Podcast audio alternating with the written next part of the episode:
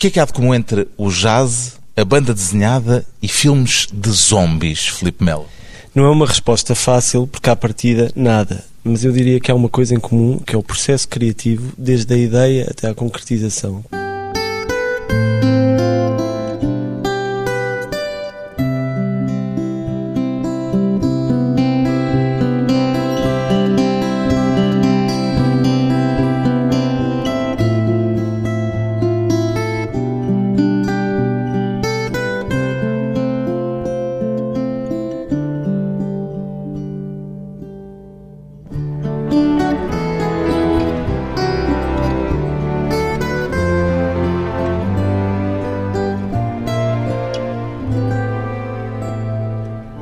Filipe Melo, 36 anos, músico, cineasta, autor de banda desenhada. Onde é que se leva mais a sério dentre a multiplicidade de coisas que faz Filipe Melo? Eu tenho como princípio não me levar demasiado a sério em nada, porque senão depois fico chateado quando alguma coisa corre mal. É Mas põe a mesma energia em todas estas atividades? Eu diria que sim, mas se há alguma que eu de facto levo mais a sério, porque implica mais estudo e mais tempo ali solitário a trabalhar, é a música. O piano.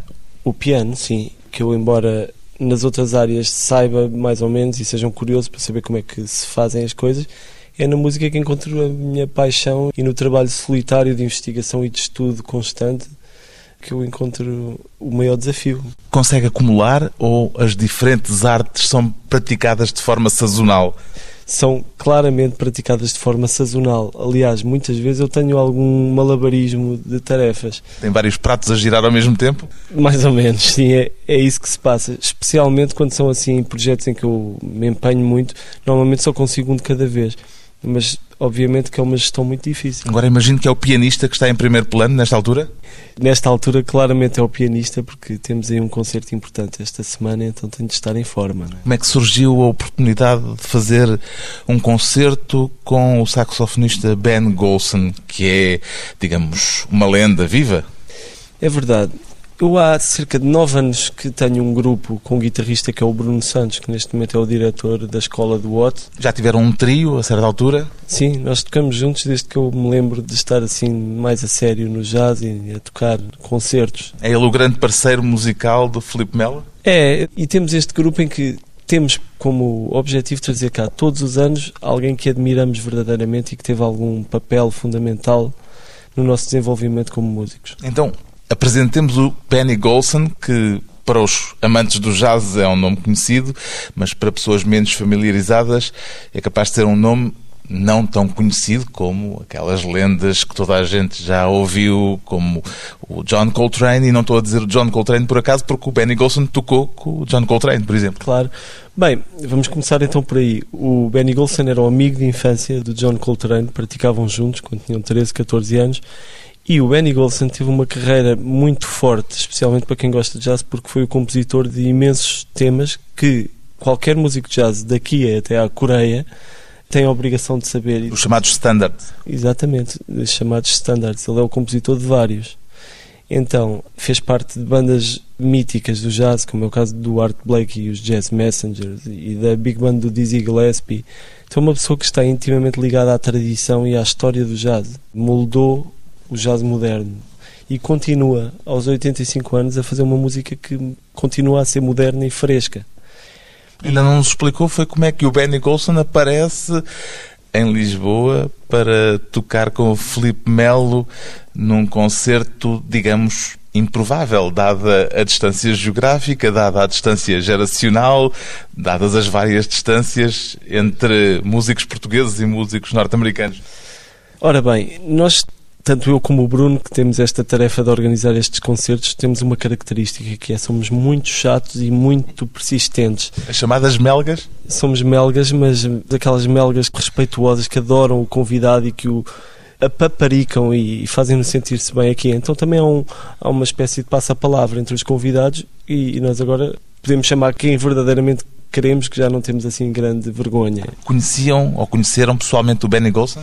Nós tocámos no Angra Jazz no mesmo ano que ele, então estivemos assim muito superficialmente com a banda dele e etc. Mas nunca o conhecemos pessoalmente. Conhecemos-lo muitíssimo bem nos discos. Basta ouvir duas notas, sabemos que é ele. Mas nunca o conhecemos. O Benny Golson, não sei se já foi dito, é saxofonista. Saxofonista, sim. E há aquela famosa fotografia de jazz que se chama A Great Day in Harlem, que reuniu acho que 80 e tal músicos e com a morte do Horace Silver, o pianista, esta semana, temos essencialmente dois músicos sobreviventes dessa fotografia. Um deles é o Benny Golson. Como é que chegaram ao Benny Golson? Ligaram-lhe? Mandaram-lhe e-mails? Cartas? Pomos correios? Exato, mandámos um pombo correio. Não, nós mandámos muitos, muitos mails e já estávamos a tentar isto há quatro anos. E nós tínhamos sempre produções muito pequeninas, como são nomes do jazz que normalmente as pessoas não conhecem, não, não temos acesso assim a um grande público. Desta vez não, é tudo em grande. Vamos tentar encher o Tivoli com pessoas que gostam de jazz e vamos trazer aquela que é possivelmente a última grande lenda viva, ele e talvez o Sonny Rollins, outro saxofonista.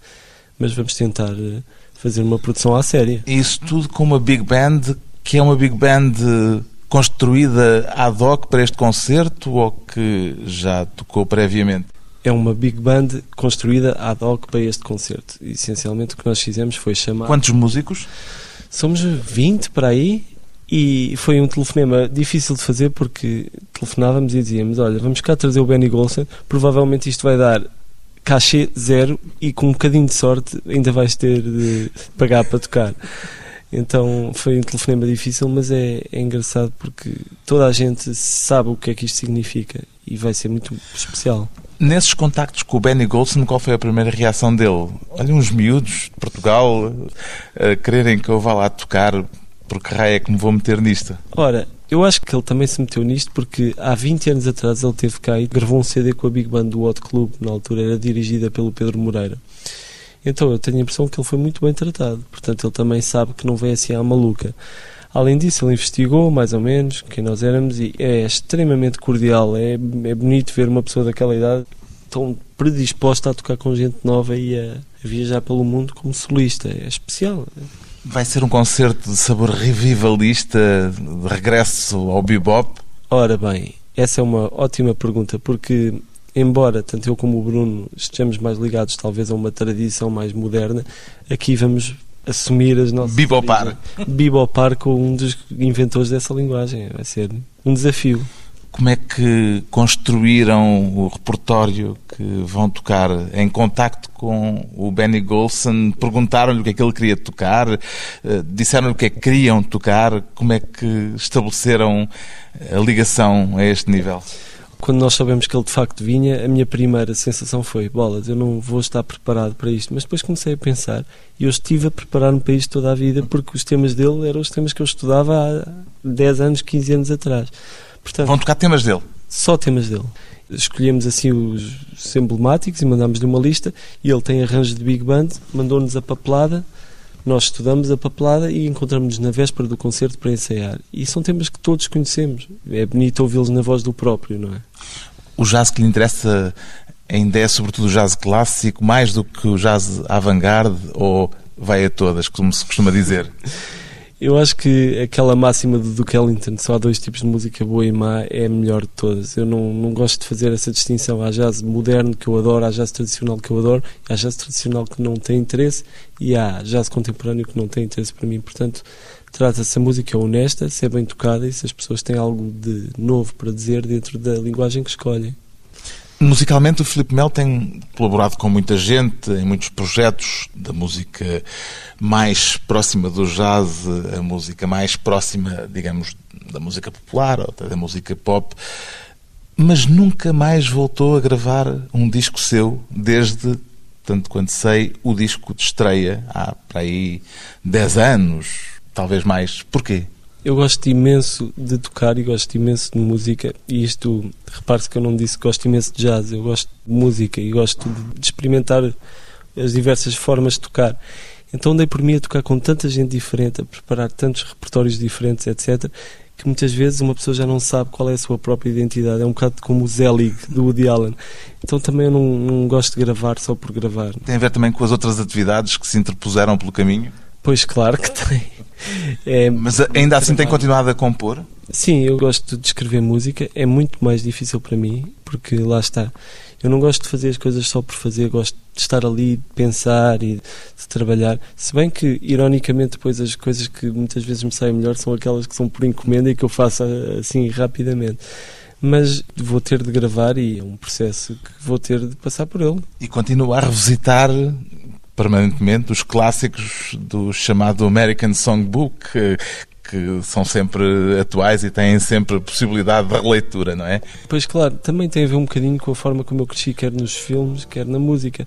Um exemplo é a canção If Ever I Would Leave You, que nos trouxe numa versão para escutarmos aqui numa primeira audição. A gravação é recente ou já tem algum tempo? Esta gravação foi feita há um ano atrás, mais ou menos. E é um tema para incluir num futuro disco ou num disco próximo? Isto foi uma, uma manhã passada num estúdio a gravar só porque nos apetecia, sem saber muito bem para que é que seria. Então aqui está o exemplo. Então, antes de um pequeno intervalo, um pouco de If Ever I Would Leave You, num arranjo de Flip Mel, também ao piano.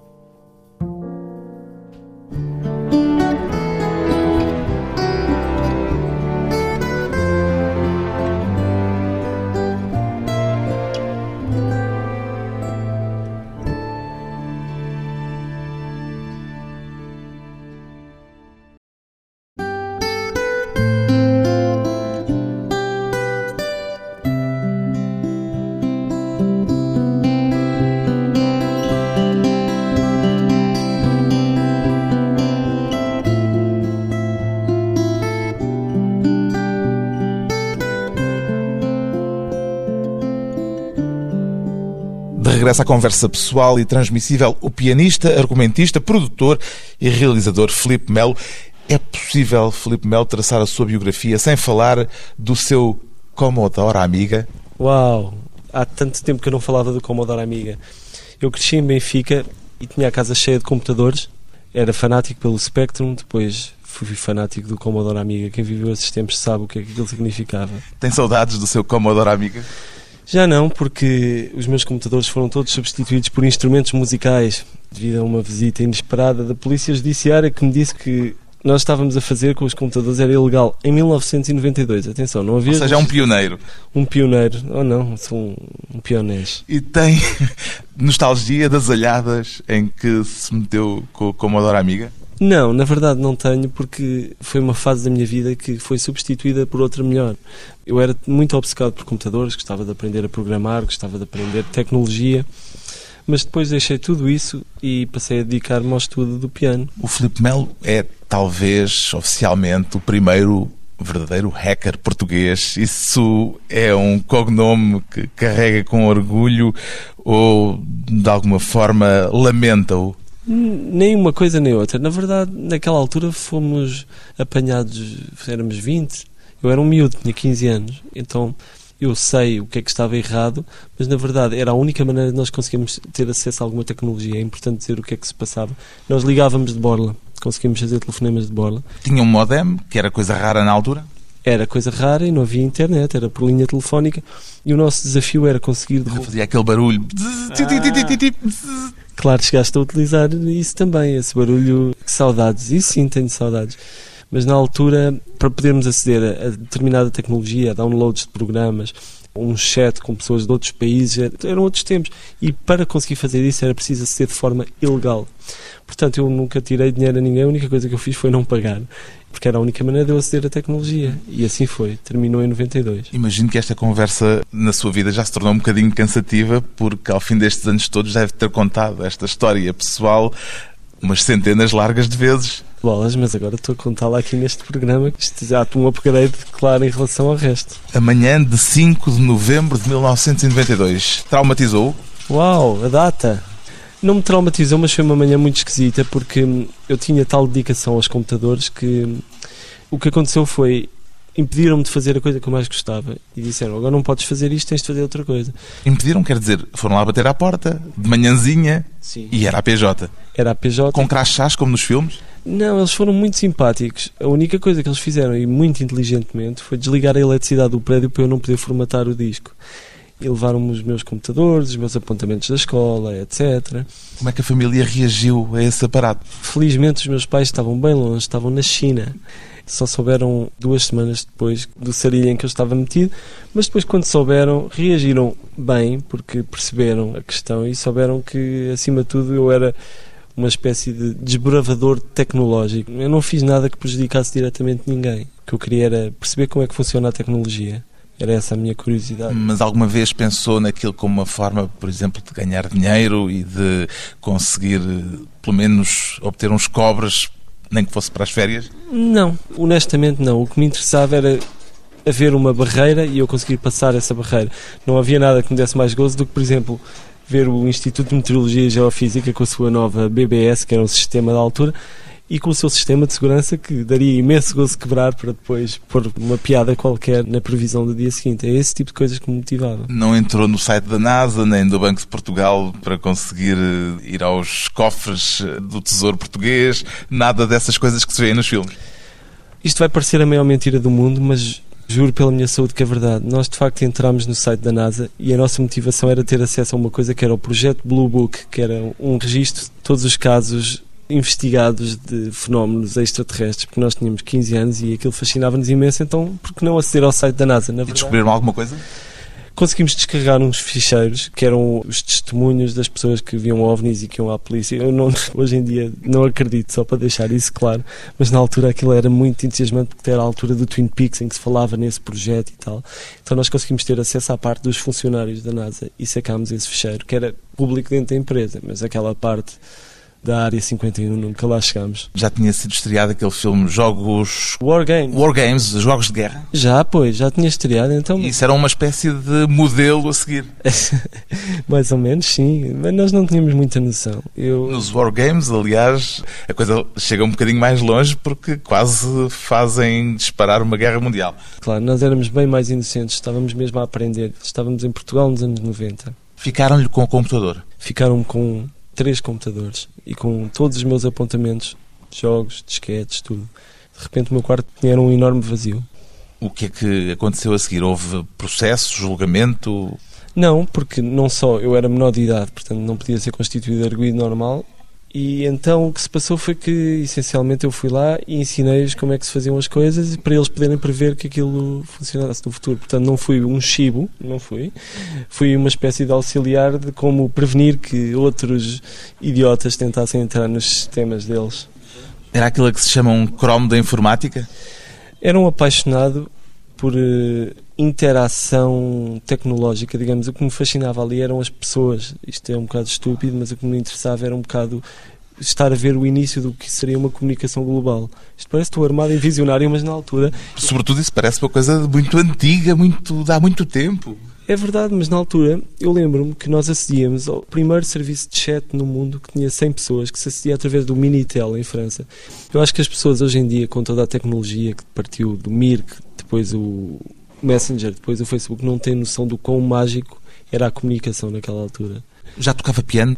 Não, não tocava, aliás. Isso foi antes do piano, da banda desenhada, dos filmes de zombies. Claro, peguei no piano por causa de ter ficado sem computadores. Portanto, Portanto, podemos agradecer o seu talento de pianista à Polícia Judiciária. Pois, eu tenho a impressão que sim. Hoje em dia sou um informático de sucesso com uma gigante casa, mas agora sou um pianista com o saldo negativo. E estaria a trabalhar para que outros hackers hoje não violassem os sistemas, portanto, ter-se tornado um informático oficial. Eu acho que não teria sido um grande informático, porque também já desde muito cedo, especialmente por ver tantos filmes e por ter também uma paixão muito grande por cinema e por bandas sonoras, também por música, sempre quis fazer qualquer coisa nessa área. E a minha mãe foi a fundadora, uma das fundadoras da Texto Editora. Então eu desde muito miúdo que estava também ligado ao processo da criação de um livro e etc. E isso interessou-me imenso porque... Portanto, desde cedo teve múltiplas possibilidades e múltiplas portas à sua frente, fossem na música, nos livros, etc. Eu não sirvo de exemplo para ninguém, mas de alguma forma eu sou um bocadinho o resultado do que foi uma família muito dedicada a expor-me a determinadas coisas. Eu vinha aqui à Gulbenkian muitas vezes e levava secas gigantes a ouvir concertos de música clássica, só que a verdade é que hoje em dia isso deixou as marcas e eu adoro. E cinema e livros e expor uma criança a uma série de coisas faz com que mais tarde a pessoa tenha vontade de fazer coisas e é muito importante. E como é que entretanto chegou ao jazz? Eu cheguei ao jazz porque na altura eu estava a aprender música clássica por iniciativa própria mas vi um filme sobre um pianista que era o Jerry Lee Lewis e, e aquilo era tão fora, destruía o piano e mandava pesadas assim no teclado. Então, conclusão da história, eu fui falar com uma vizinha minha que era muito amiga dos Moreiras e perguntei-lhe como é que eu posso aprender a tocar blues e jazz? E ela disse-me: há um sítio que é o Hot Club que tu devias visitar. Eu, na noite em que fui ao Hot Club, eu tive a sorte e o privilégio de apanhar lá aquele que viria a ser uma das minhas maiores influências, que foi o Bernardo Sassetti. Então eu ouvir aquela música com os Moreiras, aquilo fez um sentido tão grande para mim que eu sabia que ia fazer aquilo até o resto da minha vida. Também se tornou rapidamente um cromo do piano, como antes era um cromo da informática? Não, foi um processo muito, muito, muito estudo. Mesmo não estou fazer-me de vítima, mas para mim as coisas não são fáceis em nenhuma das áreas, então eu acredito naquela máxima de quando a inspiração chegar, tento encontrar a trabalhar. Eu farto-me de trabalhar para conseguir eh, encontrar-me à vontade em alguns contextos. Então, o que me ajudou sim foi desde muito cedo tocar com pessoas que tocavam muito bem e eu ter de me orientar ali no meio. No fundo, o segredo é o trabalho. O segredo é o trabalho. Uma mistura de trabalho com paixão pelo que se está a fazer. Trabalho e dedicação. Depois de mais um breve intervalo, voltamos com Felipe Melo entre a música, as histórias de zombies e os super-heróis.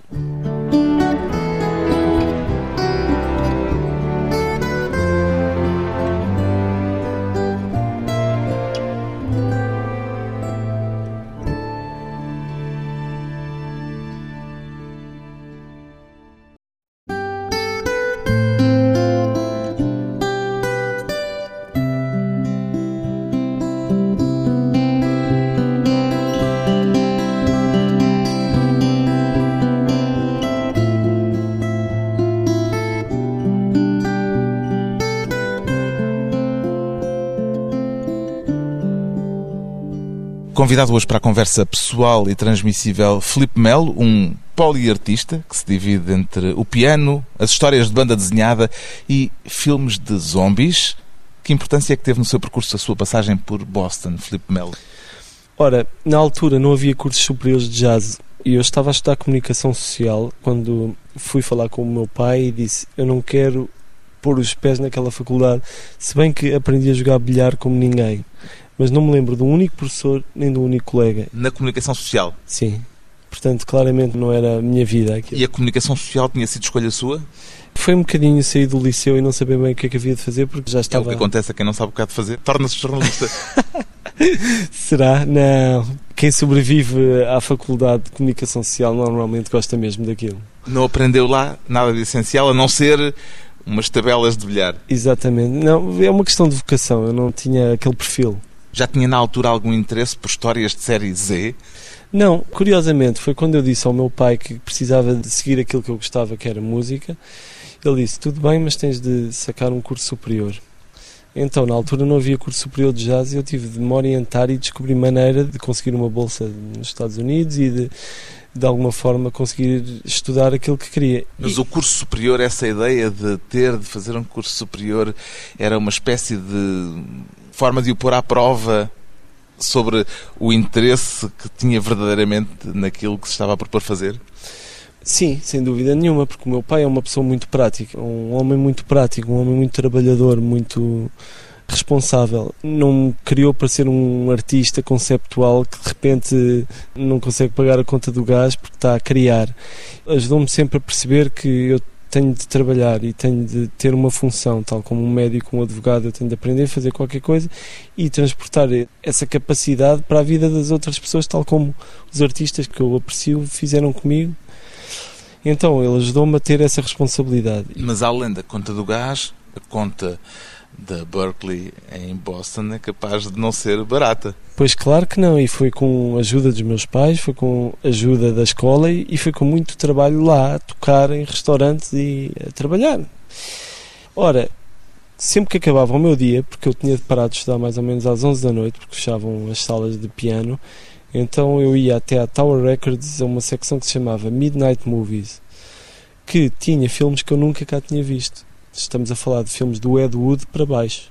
Portanto, filmes da... Os Romeros eram filmes, Jorge Romero era, imagino, filmes uh, sofisticados para aquilo a que está a referir. -se. Claro, quer dizer, os filmes do Romero eram... Obras de arte. Obras de arte incríveis. Eu vi pode-se dizer que tudo o que tenha um zombie nos últimos 20 anos eu sou capaz de ter visto. Bem, as coisas mais recentes não. Mas na altura eu via filmes de série Z porque a verdade é que eu sempre gostei tanto de cinema que aquilo era novo. Cá eu tinha acesso aos clássicos, aos musicais do Fred Astaire, da Ginger Rogers, tinha acesso aos filmes de ação dos anos 80, tinha acesso a, a tudo, menos àquele género de filmes. Mas o interesse teve a ver com o seu imaginário de algum modo? Era qualquer coisa que lhe parecia que tinha a ver consigo? Ou foi só pela diferença e pelo facto de descobrir ali um universo novo a que não estava habituado? Foi uma mistura de várias coisas. Primeiro, porque eu posso dizer que talvez alguns filmes de terror sejam feitos com mais coração do que o resto de filmes. É um bocadinho idiota eu estar a dizer isto porque cada caso é um caso, mas eu vi alguns filmes que não tinham meios nenhums, mas tinham ótimas ideias e tinham coração. Então, na altura, aquilo fascinou-me um bocadinho porque também era uma maneira de eu acabar o dia que estava a fazer aquilo que gostava estava cansado e quando punha um filme daqueles era vamos descansar a cabeça. Também com qualquer coisa de sentido de humor à mistura? Claro, quer dizer, o terror e Não é humor... só uma questão de sensibilidade gore. Não, claramente não. Eu gosto de terror e, e, gosto de boas histórias. E encontrei uma série de filmes que eram novos e essencialmente foi por isso que me apaixonei pelo género. Entretanto, virou-se para a banda desenhada e isso foi mais uma inflexão. Como é que se deu essa viragem? As coisas acontecem um bocadinho assim por acidente. Muitas vezes uma pessoa não sabe muito bem o que é que se está a meter e de repente isso torna-se algo importante nas nossas vidas. E o que se passou foi que eu, por causa dessa curta-metragem de terror, viajei até um festival de cinema na Argentina, onde conheci uma pessoa fora de série, que é um desenhador que faz cenários para filmes e que, entretanto, fez um cenário de um filme que ganhou um Oscar, um filme chamado O Segredo dos Seus Olhos. E começámos a falar bastante pelo Skype sobre a possibilidade de se fazer uma banda desenhada. E como nenhum de nós tinha feito, pareceu-nos fácil fazer um livro de 90 e tal páginas. Era fácil, despachávamos aquilo em seis meses. Tão fácil que já fizeram três. Pois, ainda não sei muito bem como é que aconteceu, mas também teve a ver com o primeiro ter corrido bem. Foi quase o resultado de um exercício. Eu disse: Eu quero escrever um livro que tenha aquela estrutura clássica da viagem do herói em três atos e ver se isto funciona. Uhum. Só que em vez de se passar em Tóquio ou em Nova York, passa-se em Lisboa. E assim foi. Então, com Hitler nos subterrâneos. Claro, nós tínhamos algumas regras. A ação tinha de se passar sempre em 24 horas, tinha de ter um vilão mais clássico e mais batido, que já mais clichê, e tínhamos de ter todos os aspectos típicos de um daqueles épicos de aventuras dos anos 80, mas ao mesmo tempo as personagens iam ter de se confrontar com a porcaria com que nós temos de lidar todos os dias. Sendo e assim, nasceu assim, o Dog Mendonça? Sim, felizmente correu bem. E depois fomos raptados pela Dark Horse Comics, que era a nossa grande editora de referência nos Estados Unidos, que publicava aquela banda desenhada de autor, que me dava muito mais liberdade que a Marvel ou que a DC. Eles pegaram no nosso livro. O prazer de escrever uma canção e o prazer de escrever uma história de banda desenhada tem alguma coisa de equiparável ou são coisas de planetas artísticos diferentes? Eu acho que qualquer pessoa que se dedique a fazer qualquer coisa com amor acaba por sentir uma compensação muito grande e um conforto muito grande quando alguma coisa sai bem. Então o processo é muito parecido. Não na música, não na banda desenhada, mas em qualquer coisa. Voltando ao concerto de Benny Golson, com Benny Golson, o que é que está à espera que aconteça no palco do Tivoli, em Lisboa?